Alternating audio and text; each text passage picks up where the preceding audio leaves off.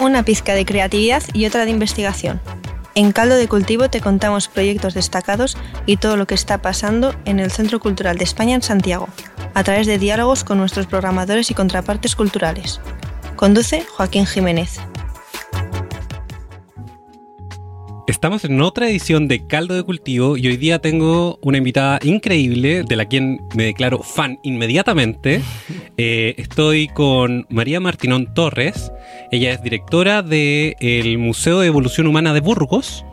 Y vamos a tener un programa bien especial. Yo sé que estamos todos acostumbrados a aquí escuchar sobre arte contemporáneo, residencias artísticas, pero la ciencia también es cultura. Y por lo mismo, eh, quiero aprovechar a esta espectacular invitada que eh, estuvo aquí con motivo del Congreso Futuro y también de una espectacular ponencia en el Museo Nacional de Historia en Chile, para que nos cuente un poquito sobre la evolución y cómo hay procesos creativos también dentro de la investigación científica. ¿Cómo estás, María?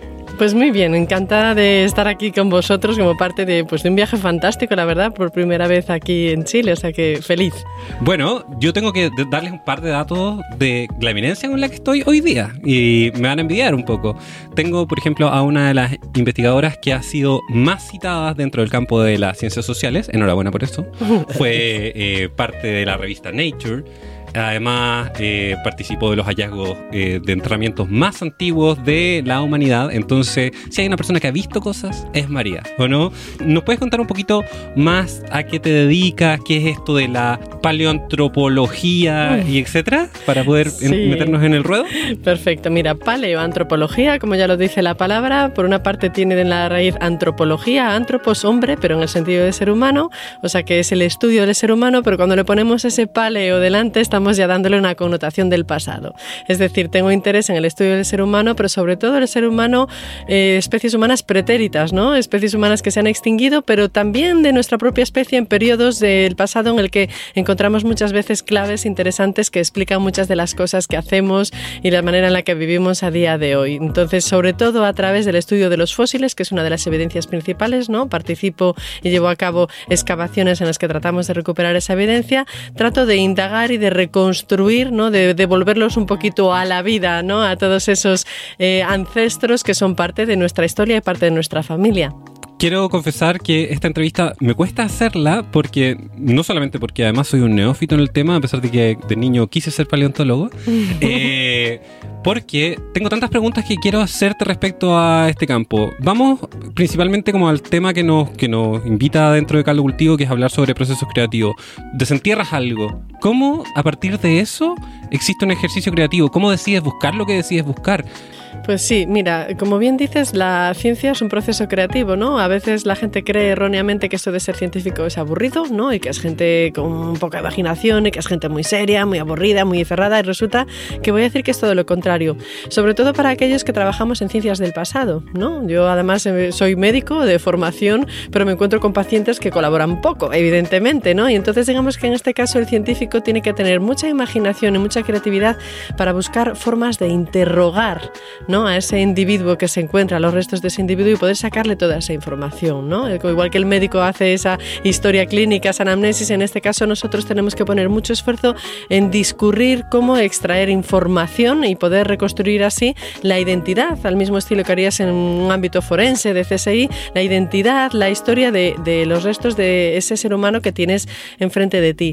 Y para ello, pues utilizamos las técnicas más modernas. Ahí se dan la mano lo moderno, el futuro y el pasado porque realmente lo que tratamos con los fósiles, que en sí mismos son objetos inertes, ¿no? Es un poco entre objeto y persona, es una, una cosa extraña lo que nos encontramos, eh, pues utilizamos las técnicas más revolucionarias, por ejemplo, técnicas de imagen, ¿no? Estamos a día de hoy eh, tratando de desentrañar, ver incluso el interior de manera no destructiva, por supuesto, de estos objetos tan preciados que son los fósiles, y utilizamos técnicas de imagen muy sofisticadas, muchas de ellas basadas, por ejemplo, en técnicas de imagen como podrían ser las radiografías de los hospitales o, o las tomografías, pero en este caso con una precisión que nos permite prácticamente no desnudar y ver el interior de los fósiles y todavía poder analizar más aspectos de su morfología. Podemos aplicar estudios de isótopos que nos van a dar incluso formación eh, sobre la alimentación de estos homínidos. Tratamos de reconstruir su aspecto. Es decir, buscamos muchas maneras, aplicamos muchas tecnologías, pero sobre todo tenemos que discurrir muy bien qué preguntas podemos hacerles, ¿no? Que realmente qué cosas podemos eh, indagar, cómo podemos incluso, voy a decir, llegar a conseguir información de cosas que aparentemente no fosilizan. Es decir, tenemos los fósiles, pero queremos algo más que simplemente reconstruir su aspecto. Queremos conocer qué sentían, cómo se comportaron ahí. Ahí está el reto creativo, ¿no? Buscar formas de extraer información. O sea, hay una doble pesquisa. Si uno se pone nervioso cuando agarra el jarrón de la abuelita, imagínense cómo lo hacen los investigadores que tienen que trabajar con estas cosas que tienen un poquito más de antigüedad. Es impresionante porque en el fondo dentro del campo de la ciencia hay una doble investigación y hay un doble proceso creativo que tiene que ver con efectivamente, como nos plantea María, la producción de preguntas que nos lleven a desarrollar proyectos investigativos y además también hay un proceso creativo en la innovación tecnológica que requiere la, la investigación científica para avanzar. Es decir, en tu área se han incorporado, me comentabas, muchas nuevas herramientas. ¿Qué descubrimientos y qué nuevas narrativas están abriendo dentro de la paleontología, por ejemplo, la posibilidad de eh, ocupar escáneres o elementos por el estilo? ¿Qué cosas estamos aprendiendo sobre nosotros finalmente? Pues mira, mucho, porque ahora realmente estamos entrando, partimos en, el principio, que era la gran revolución, lo que llamábamos la antropología virtual, ¿no? que empezábamos un poco a, trabajar con los fósiles ya, evitando esa necesidad, como dices tú, ese miedo a que se nos rompa, ¿no? como la jarrita. por pues favor, no. No, pues lo mismo, ahora con los escáneres realmente podemos producir ya modelos 3D y realmente mm, darles vueltas y, manejarlos sin tener realmente que, estar tocando el original, que es patrimonio, que es tan valioso. Y sociabilizarlo también para trabajos internacionales. Eh, porque ahora puedes compartir esa información, ¿entiendes? Ya no necesitas estar desplazándote, realmente nosotros podemos compartir y colaborar, porque tú puedes tener una pieza muy importante, pero como no la pongas en contexto, como no la compares con las de otros, no tiene realmente significado, información o valor. Se queda como suelta, ¿no? No puedes hacer una película solo con un solo personaje, ¿no? Bueno, de hecho nosotros venimos llegando, les voy a sacar pica a todos los auditores, venimos llegando de ver al niño del plomo en el eh, museo que fue una experiencia increíble, perdón, no te, no te interrumpir, pero quería comentar esto para reflejar que en realidad es importante poder tener acceso a estos fondos y a estas piezas que son realmente invaluables y patrimoniales. Exactamente, por eso es tan importante los museos y por eso es también importante el trabajo todo de conservación que vosotros tenéis aquí, pues yo lo he visto estos días, eh, aquí en Chile hay una gran tradición, una gran profesionalidad con el tema de la conservación y creo que es importantísimo porque es que ahí está nuestra historia, ¿no? Hay que, hay que cuidarla. Y ahora realmente en la investigación estamos ya entrando en una nueva era, yo diría que es la era molecular, ¿no? Ahora de repente teníamos el fósil y empezamos ya a lo más pequeñito. Hubo una gran revolución, por ejemplo, con los estudios de paleogenética, que bueno, precisamente pues el año pasado se dio el premio Nobel de Medicina a Svante Pavo, que, que fue realmente el padre de la paleogenética, es decir, conseguir analizar el ADN de restos antiguos y que aportan tantísima información eh, pues sobre la especie a la que pertenece el fósil que te has encontrado, cuál es su parentesco con otras especies animales que conoces y ahora estamos incluso un pasito más allá eh, analizando las proteínas, lo que llamamos la paleoproteómica, que estamos también nosotros en España, en, mi centro, en el CNIE, tratando de desarrollar un laboratorio y que de alguna manera es muy interesante porque las proteínas se conservan más que el ADN y por lo tanto nos permitirían ir más atrás en el tiempo indagando ¿no? la historia de, de ese homínido. Pero sí, es lo que dices tú, es creatividad a muchos niveles, es creatividad en la manera de cómo abordar o cómo interrogar la realidad, pero luego hay un proceso precioso también de creatividad, ¿no? de ese momento eureka cuando tienes todas esas piezas, esos datos y los unes, ¿no? Yo siempre pienso cuando la gente habla de un descubrimiento científico que un descubrimiento no es necesariamente el hallazgo de una pieza, sino el de la comprensión de lo que tienes delante. Y, la creatividad significa que en un hallazgo científico a lo mejor estás viendo algo que no eres el único que lo ha visto, pero eres el primero en verlo de esa forma. Las conexiones que generamos. Exactamente, ¿no? Es como ese dibujo de los pasatiempos infantiles que tenías como varios puntos y empiezas a unir los trazos y de repente repente se te aparece la imagen. Y yo creo que eso es lo bonito, es una, una sorpresa, es una satisfacción, ¿no? Ese momento de, eureka interno en el que digo, esta misma realidad de repente la veo bajo otra luz. Y yo creo que eso es, es maravilloso y es, es emocionante. Por eso digo que la ciencia es emocionante y la ciencia es creativa también. Y las preguntas que van despertando, es decir, encontrar un pequeño hallazgo significa que puede existir todo un mundo de cosas por descubrir, como cuántos campos abre, las premisas investigativas desde una pregunta pequeñita se expanden infinitamente. Comentabas en la charla que diste en el Museo Histórico Natural que que habían encontrado unos dientes inicialmente y dijeron como, oye, aquí hay algo más. Hmm. Y nos hablaste también sobre cómo se reestructuraba un cuerpo cuando se empezaba a descomponer. Entonces, qué interesante todas las pesquisas y todas las ideas que se van sumando. Y dentro de tu trabajo, a mí una de las cosas que me pareció particularmente sensible es eh, las relaciones entre las especies de homínidos. ¿ya? Porque vi que como planteabas muchas dudas respecto a cómo, cómo estudiar el pasado y las distintas fases de la evolución de, de los humanos nos permite entender cosas. ¿Qué relaciones crees que existieron y qué crees que tendríamos que estar rescatando del pasado quizás para mejorar nuestra sociedad de forma contemporánea? Sí, yo creo que es importante precisamente ahora, ¿no? que he venido aquí a participar en el Congreso Futuro, eh, pensar que para comprender el futuro y no y para poder comprender eh, el, tipo de amenazas, ¿no? a las que nos vamos a enfrentar, los retos que supone que son intrínsecos al hecho de vivir y en momentos eh, diferentes, es importantísimo mirar al pasado. Porque yo creo que cuando se mira al pasado es cuando se tiene una perspectiva, ya no digo solo histórica, sino prehistórica, ¿no? De, de todo lo que ha pasado. Y en general voy a decir que yo creo que los, los científicos que estudiamos el pasado, me lo decían a veces, me, me hicieron reír, alguien me lo comentó aquí en Chile, me decía, "Buah, es que los que estudiáis el pasado sois muy optimistas. Y le dije, pues mira, a lo mejor tienes razón, porque yo no sé si es ese sentido de que mm, vemos hacia atrás y vemos que muchas de las cosas que nos están pasando no son nuevas, ¿no? Que muchas de las cosas que, que están pasando en los retos ya los pasamos, a lo mejor con otro aspecto, más condicionado por el momento histórico, pero que salimos adelante con ellas. Salimos adelante con ellas con unas armas que son probablemente las que tendríamos que seguir utilizando ahora. La nuestra es una especie que se caracteriza, por ejemplo, por la cooperación. Ese es nuestro fuerte. Nuestro fuerte es precisamente la colaboración, el apoyo, la implicación prosocial, más que realmente la fortaleza física individual, ¿no? No es tan importante estar sano como estar eh, bien relacionado. Y en ese sentido hemos salido adelante, bueno, pues cientos de miles de años, ¿no? Eh, a muchos otros peligros también, a través de, de ese apoyo, de ese cuidado y de esa empatía. Yo creo que tenemos que recordar que esa es la historia de nuestra especie, la historia de una especie que se hace fuerte precisamente a través del grupo. Bueno, de hecho, la cooperación permite, como bien dices tú, la preservación de los individuos dentro del grupo y además el surgimiento de nuevas ideas. Nuestra sociedad compleja es la que permite desarrollar tecnología y muchas de las comodidades en las que hemos podido porque estamos juntos. Es decir, como hay campos de especificidad en distintos lugares, entonces eso también es interesante. Hablamos un poquito de, entonces de la importancia de la cooperación, hablamos un poco también de la importancia de la evolución y de, la- de los espacios creativos en la ciencia. Quisiera que ahondáramos en el tema de la otredad. ¿Cómo nos hemos relacionado nosotros? Como si nos puedes dar un poco de información respecto a cómo nuestra especie se ha relacionado con otras especies de humano, por así decirlo, y quizás algunas misconceptions, es decir, como algunas eh, errores que se suele tener, como por ejemplo que los neandertales eran más tontos, que quizás no es el Mm. caso.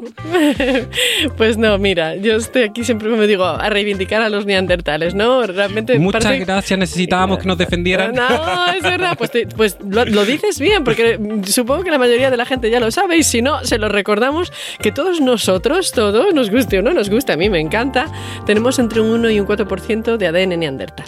O sea que cuando se meten con los neandertales uno en realidad se está insultando un poquito a sí mismo si lo hace de una forma peyorativa, porque tenemos parte de ese ADN porque hubo un tiempo que no éramos la única especie inteligente sobre la Tierra, había otra que eran los neandertales que tenían un cerebro tan grande o incluso más que el nuestro, era una especie inteligente, una especie capaz, mm, hábil cazadora, con capacidad de ornamentación, de desarrollo de arte, que también enterraba a sus muertos. Y con esta especie tuvimos hibridación, es decir, tuvimos hijos, descendencia fértil, que alguien cuidó, porque si no, no tendríamos a día de hoy nuestro ese, ese ADN. Y me gusta recordar a la gente que precisamente eh, esa interacción es importante porque eh, de toda esa mezcla, el ADN que precisamente nosotros hemos conservado, ese 1, entre un 1 y un 4%, dependiendo de, la región geográfica eh, de la que seas, eh, representa más del 50% de los genes que nuestra especie se dedican a la inmunidad. Quiere decir eso que de alguna manera estamos aquí gracias a los neandertales. Es decir, que de ellos nos hemos quedado con una serie de genes que nos han proporcionado ventajas frente a la defensa contra infecciones y que probablemente posibilitaron que nosotros en un momento determinado abandonáramos África y fuéramos capaces ya, pues lo que hemos hecho ahora, ¿no? Conquistar, no sé si invadir a veces todo el planeta. Poblar otras regiones. ¿Verdad?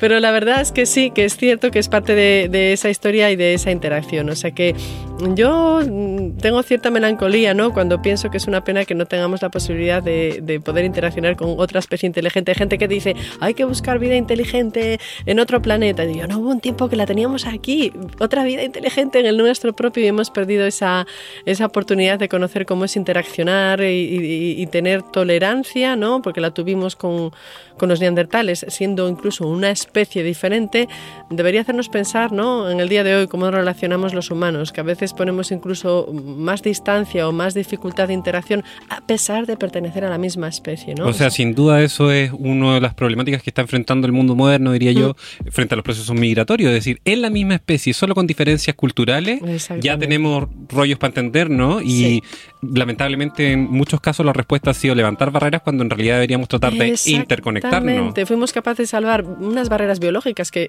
que son pues a veces mucho más difíciles de, de, franquear y resulta que ahora nosotros mismos de manera artificial, por decirlo de alguna manera, somos lo que levantamos muros entre individuos que pertenecen biológicamente al mismo grupo. O sea que yo creo que tenemos que, que pensar y pensar que además eso, con esa hibridación somos en realidad los humanos un crisol de humanidades extintas. O sea que, que y esa es nuestra riqueza probablemente, que hayamos podido tener esa diversidad y esta variabilidad, porque en nuestra historia está escrita la historia de nuestros ancestros y los llevamos con nosotros.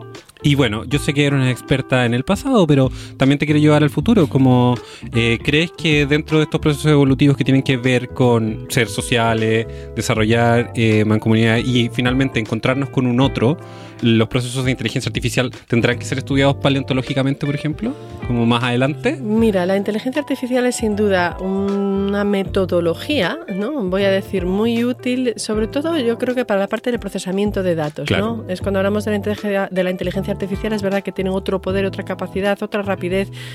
Pues por ponernos un ejemplo, ¿no? En todo lo que es una, a veces en los, los análisis matemáticos hay otra potencia, ¿no? Que no tenemos nosotros. Pero esa inteligencia artificial es una creación humana.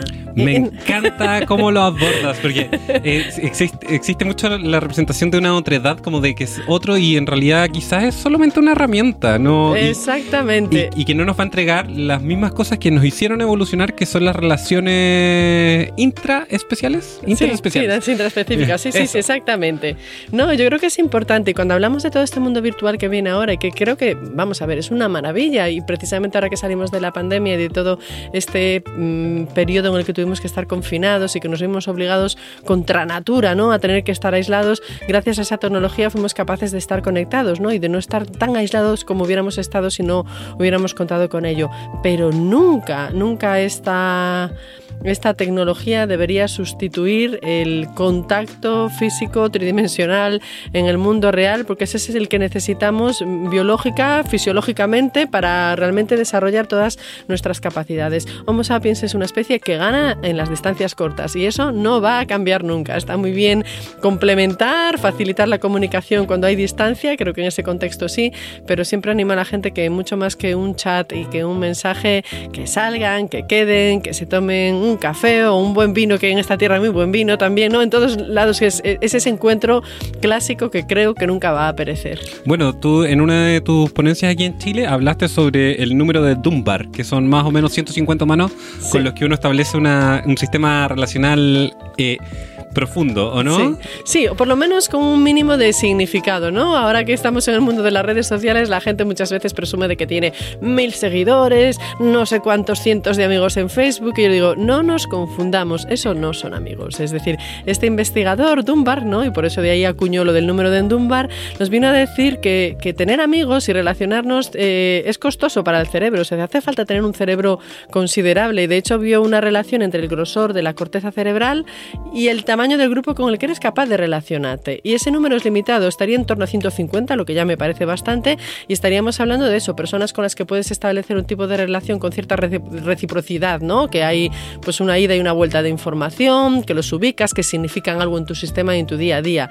Y, a partir de ahí, pues no, no, o sea, por mucho que, nos guste nuestra capacidad de, interaccionar con cierta profundidad, eh, no da más, y ya no es poco, ¿eh? que dentro de los primates somos aquellos que somos capaces de tener un grupo más grande, lo que pone de relieve precisamente que nuestra propia evolución biológica lo que ha querido fomentar siempre es que tengamos las capacidades necesarias para interaccionar y relacionarnos con los otros. Bueno, hay una línea también interesante respecto a, eh, comentaba sobre la menopausia y la relación de cómo las generaciones se van cruzando a través de eh, ciertos recursos evolutivos que la especie como incorporó, Mm. ah, como el cuidado intergeneracional. ¿Me puedes, ah, podemos profundizar un poco sobre eso? Es decir, como nuestro desarrollo social como herramienta evolutiva no solo tiene que ver con cuántas personas y qué es lo que nos entregan, sino que también cómo se interconectan los pequeños grupos donde habitamos.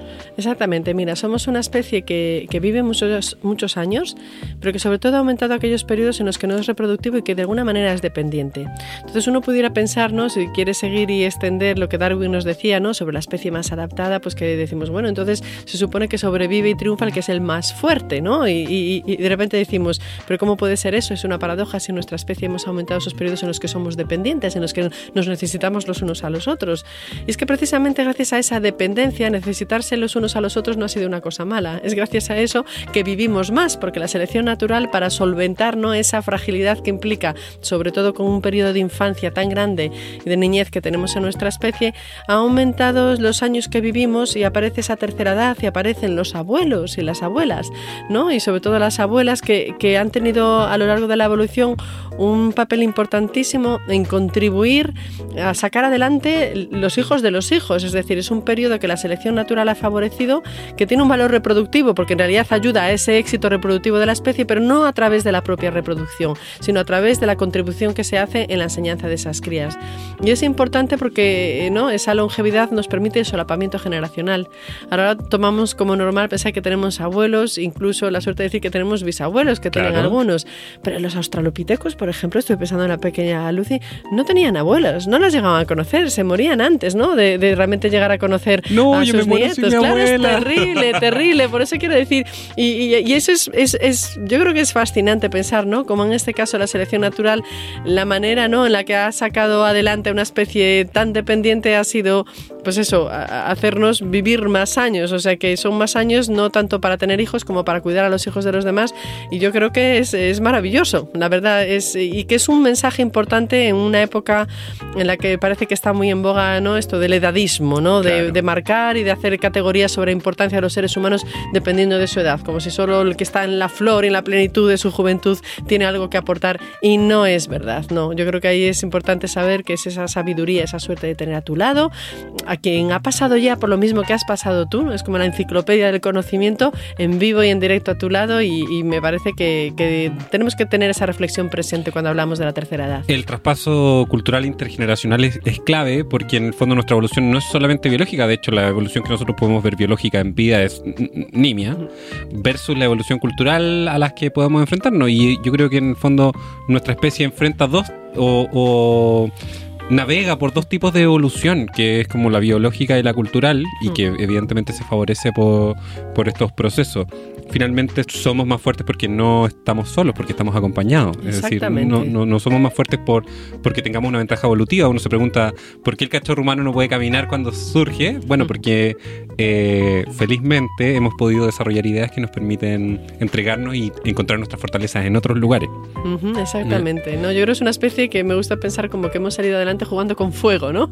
De alguna manera, ¿no? Nos hemos hecho más débiles en unos periodos más largos, pero al final eso nos ha hecho fuertes porque nos ha implicado a unos u otros en, en el cuidado eh, del prójimo y, y realmente estamos hechos para cuidar de los demás, guste o no guste, aunque esté ahora más de moda hablar mal de nuestra especie, yo digo, no, nuestra biología y nuestro pasado hablan a favor de Y- nosotros. Y es interesante porque en el fondo nos permite ver también la evolución no como un proceso de mercado, como que tiene que ir para arriba, tiene que ir en Sí. crecimiento. Y en realidad no, seguramente son ciclos donde hay desventajas que tienen que asumir las especies para Sí. poder desarrollarse y encontrar la supervivencia como fin último. Entonces, claro, ahí uno puede pensar en la línea de proyección eternamente hacia arriba porque uno oja- no quiere extinguirse.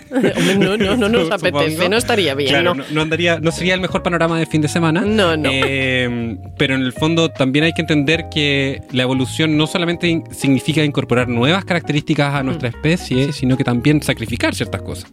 O moldear ciertas cosas. Son caminos muy complejos y sobre todo que también eso de lo da la perspectiva evolutiva, son caminos que muchas veces atraviesas crisis, pero hay que entender que esas crisis en el aspecto evolutivo son muchas veces momentos de inflexión que son los que provocan la evolución, porque es cuando hay la necesidad de adaptarse a un contexto nuevo, cuando aparecen características nuevas y un poco ahí cuando realmente son, son ¿no? esos saltos o esos cambios suceden precisamente cuando hay un reto, o sea que incluso para los retos habrá que intentar verles un poco la cara positiva. Bueno, como ven, la ciencia, el conocimiento y nuestra especie está en evolución constante, no necesariamente eh, direccional hacia arriba, No. pero, pero sí con grandes contribuidores como María que nos acompañó en el programa de hoy. Quiero agradecerte, eh, fue realmente iluminadora tanto tu charla en el museo como esta entrevista. Eh, yo los invito a vincularse con el trabajo de esta espectacular mujer que trabaja en los yacimientos de Burgo, desenterrando nuestro pasado, pero en realidad dándonos luces sobre nuestro futuro. Espero que hayan disfrutado el programa y nos vemos en la próxima edición de Caldo Cultivo. Muchas gracias por acompañarnos, María. Gracias a vosotros, un gran abrazo.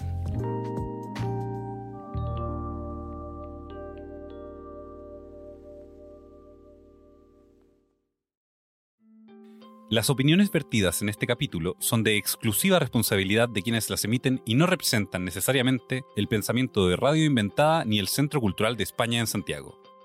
Caldo de Cultivo es una producción de Radio Inventada del Centro Cultural de España en Santiago de Chile. Editor general, Joaquín Jiménez Salvador. Postproducción, Fabián Flores Corbalán. Todos los derechos reservados.